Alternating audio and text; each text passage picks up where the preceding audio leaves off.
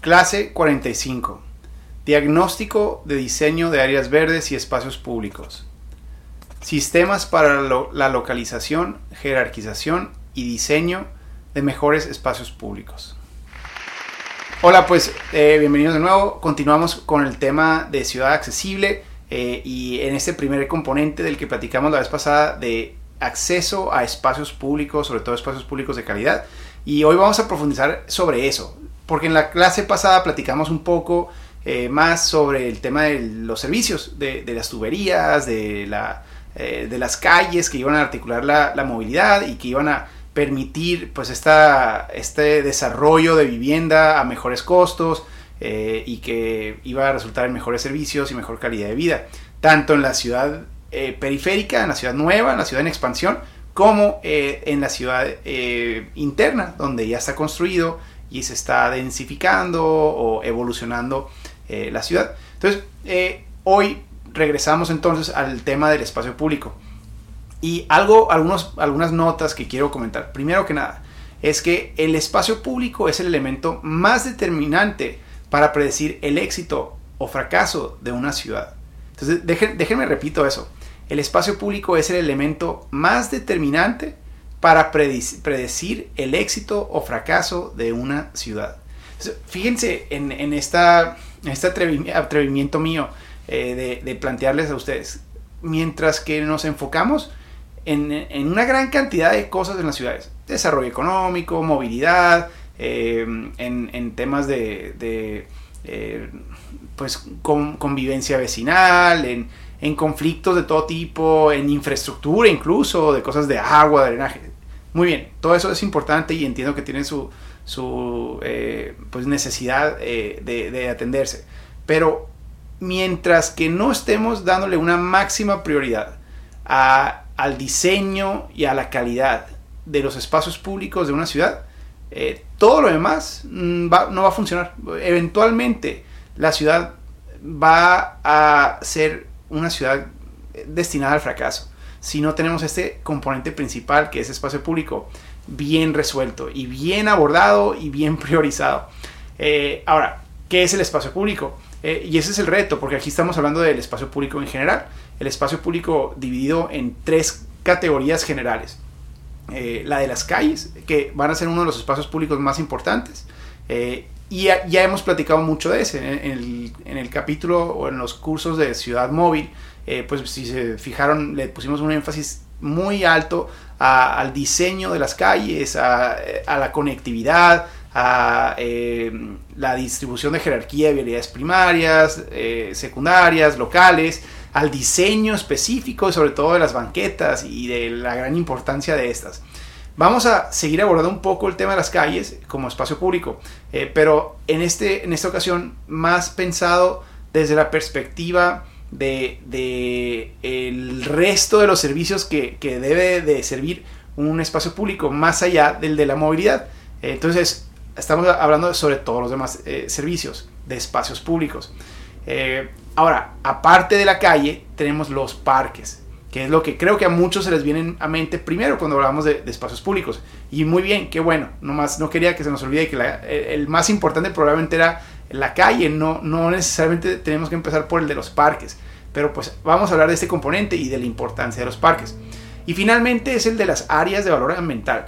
Eh, si se fijan, vamos a estar abordándolos mucho como si fueran parques también, eh, hablando de parques nacionales, bosques intraurbanos, eh, arroyos, playas, todos estos componentes que tienen un elemento o una función eh, prioritariamente ambiental, les vamos a dar este análisis de espacio público también. Pero eso implica una serie de, de, replanteamientos sobre cómo lo regulamos y cómo los integramos a la vida de los ciudadanos y a la vida de la ciudad. Entonces es parte de la razón por la que los consideramos eh, una de las tres de los tres pilares de los espacios públicos, calles, parques y zonas de valor ambiental.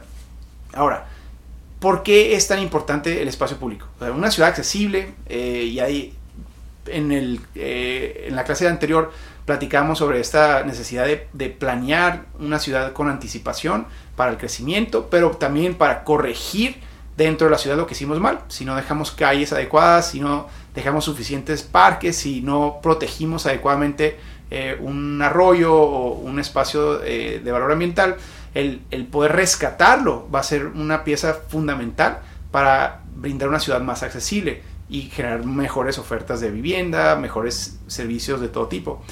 Eh, entonces, tanto en la ciudad construida como en la zona eh, de expansión, donde va a ser mucho más fácil, porque ahí podemos hacerlo eh, con los criterios que vamos a platicar ahorita, pues desde un principio y no hay ninguna barrera para lograrlo. Es más difícil donde ya no lo dejamos o ya se invadió o ya se construyó mal, el poder corregir eso es muy difícil.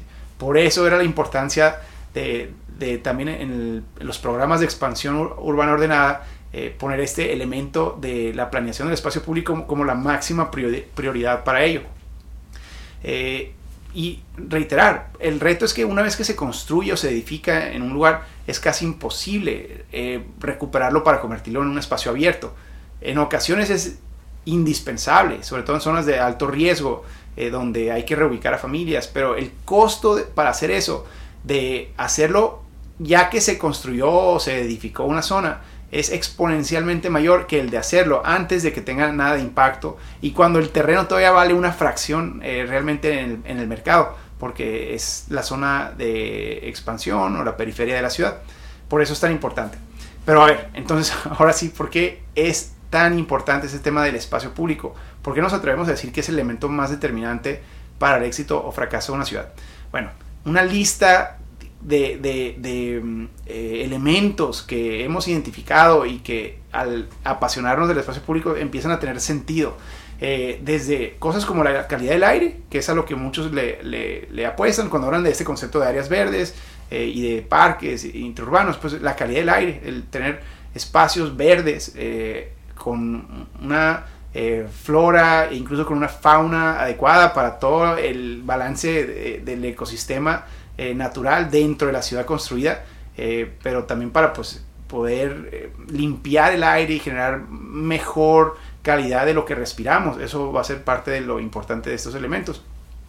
Pero luego el tema de la recreación, recreación gratuita, o sea, el, el poder generar una ciudad, hablando de ciudad accesible, donde todos los niños, todas las familias tengan lugares donde puedan disfrutar de su vida sin tener que estar gastando dinero. Porque pues sí, los centros comerciales o eh, establecimientos privados de todo tipo que son divertidos, pero cuestan y eso pues, nos va afectando las finanzas del, del hogar, eh, pero también expulsa a todos los que todavía no trabajan, a todos los niños ya no van a poder tener un lugar donde puedan hacer amigos, hacer experiencias, crear memorias, crear comunidad, elementos que también son importantes. Eh, entonces, el tema ese de poder tener espacios al aire libre, cercanos de todas las familias, van a ser muy importante.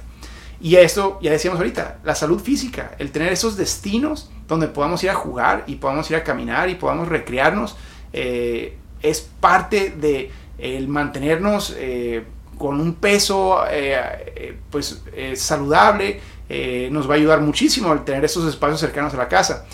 pero también la salud mental que eso implica, el poder ir a, a la palabra recreación, es, a mí me encanta porque tiene una eh, historia eh, fascinante y viene en gran parte de esta filosofía que nace de las ciudades, el poder recrearte, reinventarte. Después de un día de trabajo, de mucho estrés, de muchos retos de todo tipo, la recreación se convierte en una pieza fundamental para que la mente se acomode y que pueda eh, el espíritu reacomodarse y reinventarse y tiende a ser al aire libre. Entonces, ese tipo de, espacios que le van a dar una, una, oportunidad de recalibrar a todas las personas, a todas las familias eh, diario, no nomás una vez al año cuando se van de, vacaciones, que es lo que ahora nuestra cultura nos ha obligado a tener que reservar todos nuestros ahorros y los poquitos días que tenemos de, libres para vacaciones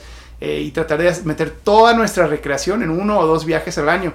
Eh, pues eso es, horrible, horrible, horrible para la salud mental y para la salud espiritual de las personas. Necesitamos darles lugares donde pueden lograr ese mismo nivel de recreación, pero diario y cercano a sus hogares. Eh, bueno, eso es parte de la importancia del espacio público.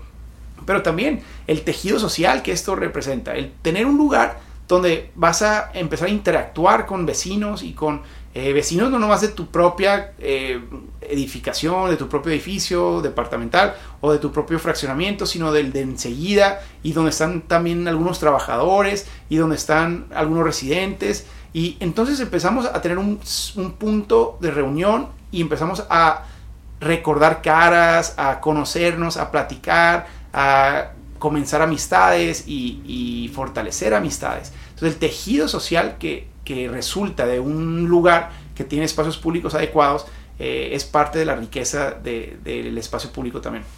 La economía, o sea, el tener estos lugares resulta en una activación económica cuando se hacen bien eh, para la zona, sobre todo para la economía local porque el, tipo de negocios que detonan eh, en una ciudad con un diseño adecuado de espacios públicos, y ya lo decíamos con el de la caminabilidad y el de las banquetas, eh, pues resultan siendo, por lo general, eh, favoreciendo a negocios locales, a negocios que, pueden adaptarse al servicio, a la necesidad de cada comunidad, mucho más fácil que aquellos negocios grandes que tienen ya un modelo de construcción eh, y que en ocasiones son, son de big box shopping o son corporativos que, que, pueden instalarse en donde sea, pero no en lugares chicos como tienden a ser las zonas caminables.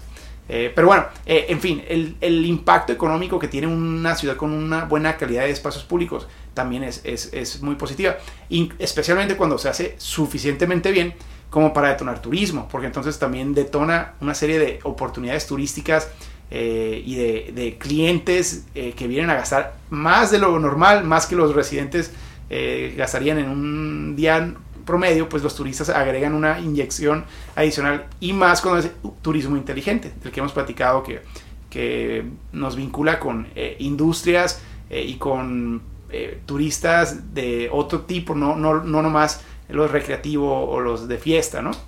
Bueno, todo esto, vean cómo se está creciendo la lista de beneficios que genera una buena estrategia de espacios públicos. Y le agregamos temas de imagen urbana, o sea, la identidad que le va dando a no nomás la ciudad, sino a cada sector de la ciudad, el tener espacios públicos distintivos y con los elementos que vamos a platicar va a ser importantísimo. Eh, y pues finalmente el tema de orgullo local. O sea, ¿qué hace un espacio público al final del día? Dentro de todo eso que hemos mencionado, lo ambiental, lo cultural, todos esos elementos, nos ayuda a enamorarnos de nuestra ciudad. El espacio público es lo que nos va a hacer sentir bien o mal de nuestra ciudad. Si nuestra ciudad tiene espacios públicos mediocres o espacios públicos inexistentes, eh, va a ser muy improbable que las familias se pongan la camisa, como le decimos en México, eh, realmente para, para, defender y promover su propia ciudad.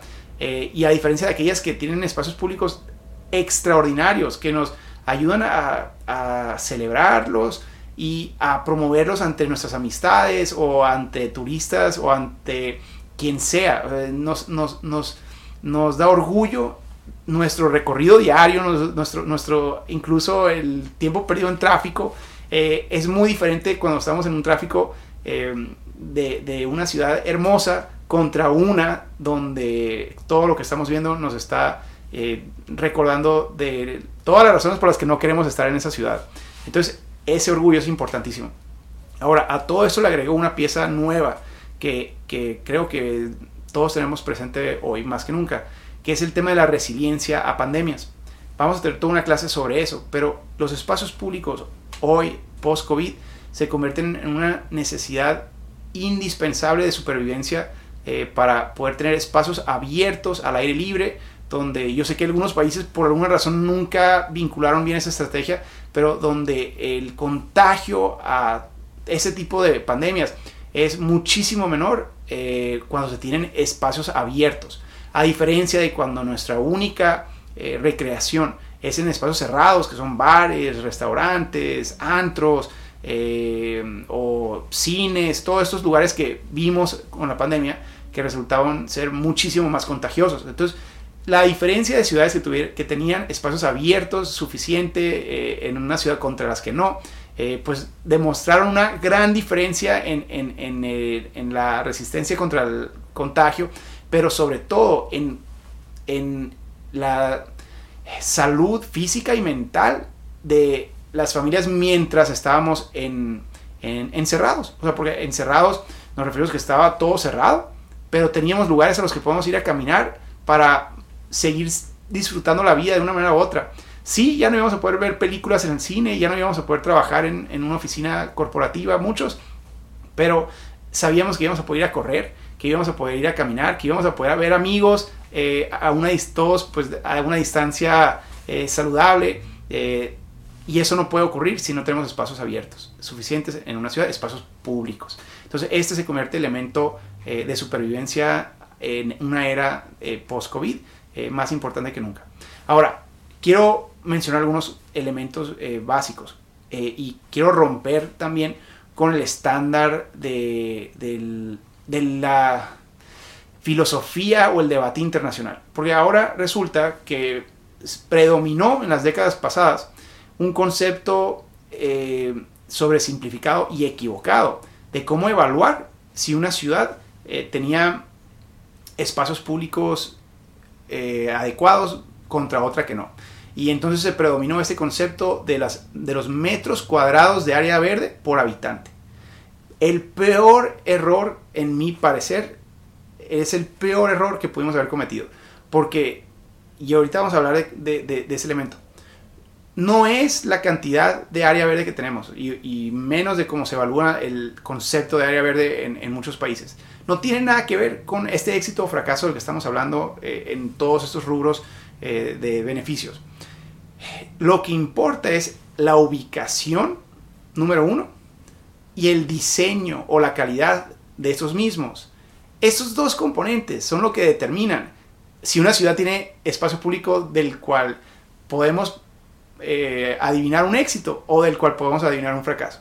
Entonces, eh, ¿y a qué me refiero, digamos, en casos concretos?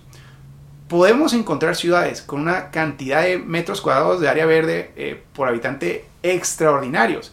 Pero si no los tienen en los lugares correctos y del estilo correcto, eh, no van a hacer absolutamente nada para, para satisfacer la mayor cantidad de beneficios de los que estamos platicando. Posiblemente ayuden en un componente ambiental, pero eh, ese componente no tiene nada que ver compitiendo con esos que los, de los que estamos hablando hoy, de los temas de espacios públicos que estamos hablando. Eh, entonces son una agenda muy reducida exclusivamente a lo ambiental, que ni siquiera los beneficios ambientales eh, suficientes va a poder brindar esa ciudad, y menos en una superficie eh, completa de una ciudad entera. Entonces, por eso, olvídense de ese concepto de la Organización Mundial de la Salud, de hablar de los 9 metros cuadrados por habitante como un, como un ideal de, áreas verdes o como un estándar de, áreas verdes. Olvídense de eso. Vamos a romper ese paradigma hoy y les voy a demostrar eh, o les voy a proponer que podemos tener eh, mínimo eh, metros cuadrados de áreas verdes por habitante, una fracción de ese número 9 que, mencionábamos, y vamos a lograr todos o más beneficios de los que se está planteando con ese número. Entonces vamos a evaluar la cobertura y la calidad del espacio público. ¿cómo, marca, ¿Cómo evaluamos la cobertura? Bueno, tenemos que marcar polígonos, vamos a hacer una distribución eh, y vamos a platicar de, algunos tipos de espacios públicos, pero eventualmente tenemos que mapearlos y una vez que hagamos ese mapa de espacios públicos de la ciudad, eh, vamos a poder asignarle a cada uno una cobertura, un radio de influencia o un radio de impacto. Entonces, dependiendo de qué jerarquía tiene cada espacio público que, diseñamos o que tenemos en la ciudad, eh, podemos calcular cuántos residentes van a estar dentro del espacio eh, que ese espacio público satisface. Eh, y vamos entonces a, encontrar con este tipo de planos y este tipo de mapas eh, que muchos sectores de la ciudad o muchos ciudadanos y muchos residentes no y, o zonas, porque posiblemente tengamos zonas donde todavía no vive nadie, pero eventualmente puede vivir o trabajar gente. entonces vamos a ver el territorio, tenemos que visualizarlo de esa manera, tenemos que ver el territorio con esa perspectiva para ver quienes no tienen actualmente una cobertura fuerte. Entonces va a haber lugares que tengan una gran cobertura porque tiene espacios públicos maravillosos y varios, no más uno, eh, a una distancia caminable de todo el sector. Y otras donde no podemos encontrar ningún tipo de espacio eh, público eh, de satisfacción de los criterios que vamos a hablar hoy, este, pero ninguno a 20 minutos manejando, ya no digamos ni caminando, ¿no? Entonces, por eso tenemos que hacer ese análisis para e, evaluar la cobertura territorial eh, de, esos espacios públicos. Pero segundo, tenemos que analizar la calidad. Entonces, tenemos que ver que, y vamos a platicar ahora, ahora sí, entrando a los temas específicos, eh, que para que un espacio público califique como un espacio público adecuado, eh, necesitamos que tengan cuando menos cuatro características siempre. Y si no tiene una de esas cuatro características, tenemos que quitarle puntos a ese espacio público. Eh, y bueno, eventualmente corregir esa deficiencia. Eh, pero pues por ahora significa que tenemos que identificar los sitios donde, aunque tengan cobertura de espacios o áreas verdes de cierto tipo, eh, no, no es una cobertura suficiente siempre y cuando no tenga la calidad o el, el grado o la evaluación correcta de ese espacio público. Bueno, entonces, para para calificar la calidad del espacio público, vamos a necesitar eh, evaluar cuatro componentes, cuatro características que tienen que tenerlos. Si no tienen una de esas cuatro o varias de esas cuatro características, entonces el espacio público pierde puntos. Ya no, ya no obtiene una calificación completa en ese análisis que estamos haciendo, en esta evaluación que estamos haciendo eh, a, nivel territorial. Entonces los cuatro componentes son eh, las características ecológicas, las, funciones o servicios ecológicos que va a prestar ese espacio público o esa área verde. Número dos, eh, los, las características culturales, es decir, tiene que tener elementos de arte, de historia, de cultura, de comercio o de tradiciones que se reflejen en el diseño del espacio público o en sus usos diseñados dentro del espacio. Entonces, así sea una playa o un bosque eh, o un área verde eh, residencial, si no tiene el componente cultural, se, le quita puntos y no, no logra todo lo que un espacio público debe lograr. El siguiente elemento es recreativo. El, identificar qué, elementos eh, de disfrute y de esparcimiento va a tener el espacio como deporte o ejercicio o juegos o, columpios, todos estos elementos recreativos que desafortunadamente es el único que ponemos en algunos lugares. Diseñamos una cancha de básquet o una cancha de, fútbol o un jardín de niños con columpios, pero no tiene ningún otro elemento, ni ambiental, ni, ni, cultural, solamente el recreativo. Pues bueno, el recreativo es uno más, pero nunca debe ser el único, si no, de nuevo, no tiene eh, la calificación completa de espacio público de calidad. Y finalmente, la paisajística. El espacio público tiene que tener arquitectura, tiene que, tiene que inspirar eh, asombro, tiene que reflejar conocimiento humano y tecnología o técnicas eh, humanas y paisajísticas. Entonces, a, diferencia de lo que muchas veces está ocurriendo ahora en nuestras nuevas filosofías de, de no tentar un espacio y entonces contarlo como área verde, el elemento paisajístico nos tiene que recordar que todo para calificar como un espacio público de calidad tiene que tener arquitectura, tiene que tener intervención humana eh, y definitivamente si es una zona de valor ambiental, una de tal manera que sea compatible con el entorno, pero es ciudad, no es bosque y no es eh, selva, no, es estamos en la ciudad y lo que diseñemos o preservemos tiene que dejar con claridad que estamos dentro de un servicio de nuestra ciudad eh, y con los componentes humanos, no nomás naturales que, que este, acompañan eh, la filosofía de espacio público actualmente. Entonces, esos cuatro elementos son fundamentales y ahora sí evaluamos para identificar cuáles espacios públicos traen deficiencia y asegurar que todos los espacios públicos nuevos que se construyen de aquí en adelante lleven los cuatro componentes. Eh, y hay una gran literatura alrededor de técnicas para lograr cada uno, que hicimos muy bien por miles de años, es el peor, del caso, pero que de repente se nos olvidó, al desarrollador no le interesa, porque realmente es solamente un requisito para muchos de ellos, a la ciudad eh, posiblemente mm, el departamento de ecología solo se enfoque en lo ambiental, entonces no necesitaba o no se le ocurría todo lo demás, y entonces teníamos todos estos parques y áreas verdes eh, realmente incompletas, sin, sin eh, la herramienta, sin ser la herramienta que estamos planteando para determinar el gran éxito de una ciudad, a diferencia de todas las demás que hacen espacios públicos mediocres. Y ahora sí, podemos ver que hay una jerarquía de espacios públicos eh, y que cada uno de ellos va a tener un radio de influencia diferente. Tenemos los bosques urbanos eh, y los parques naturales o los corredores verdes, dependiendo de qué servicio ambiental, tienden a ser los que tienen el componente de valor ambiental que comentábamos, pero cuando se diseñan como espacio público. Eh, que se le puede acceder, no nomás está en el mapa visible, sino que los ciudadanos saben que pueden ir a disfrutar y hacer todas estas otras actividades y lo usan mucho realmente. Bueno, esos tienen una gran área de influencia. Son parques de mínimo 5 hectáreas, pero pueden ser 20, 50, 100 hectáreas, como los bosques eh, urbanos de muchas de sus ciudades. Eh, y esos tienen una gran área de influencia. Pero aún así, su área de influencia tiene que estar limitada a los que puedan llegar eh, caminando o manejando, digamos, pero en, una, en un tiempo muy limitado de 5 o 10 minutos máximo para realmente contarlo como acceso a esa zona. Pero luego tenemos los parques metropolitanos, eh, que son eh, los, los, también de nuevo, más de 5 hectáreas. Eh, posiblemente son los mismos que los anteriores, pero esos pueden tener ya el componente no, no tan prioritariamente zona de valor ambiental, sino que incorpora todos los cuatro elementos ambientales, culturales, recreativos, paisajísticos. Luego los parques o plazas de barrio, que vamos a hablar de esos en la próxima clase y que creemos que son posiblemente los más importantes de todos y donde debemos de enfocar la mayor parte de nuestra energía eh, es en este concepto de los parques de barrio.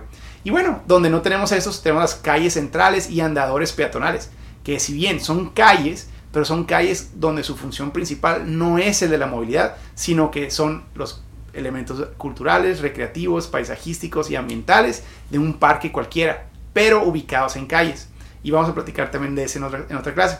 Y finalmente los parques vecinales o de bolsillo, que sirven de muy poco y que son casi los únicos que hemos estado construyendo últimamente eh, y que realmente debemos de sacarlos de esta lista porque el, servicio que brindan es casi insignificante, pero con una serie de herramientas eh, estratégicas podemos hacerlos funcionar también.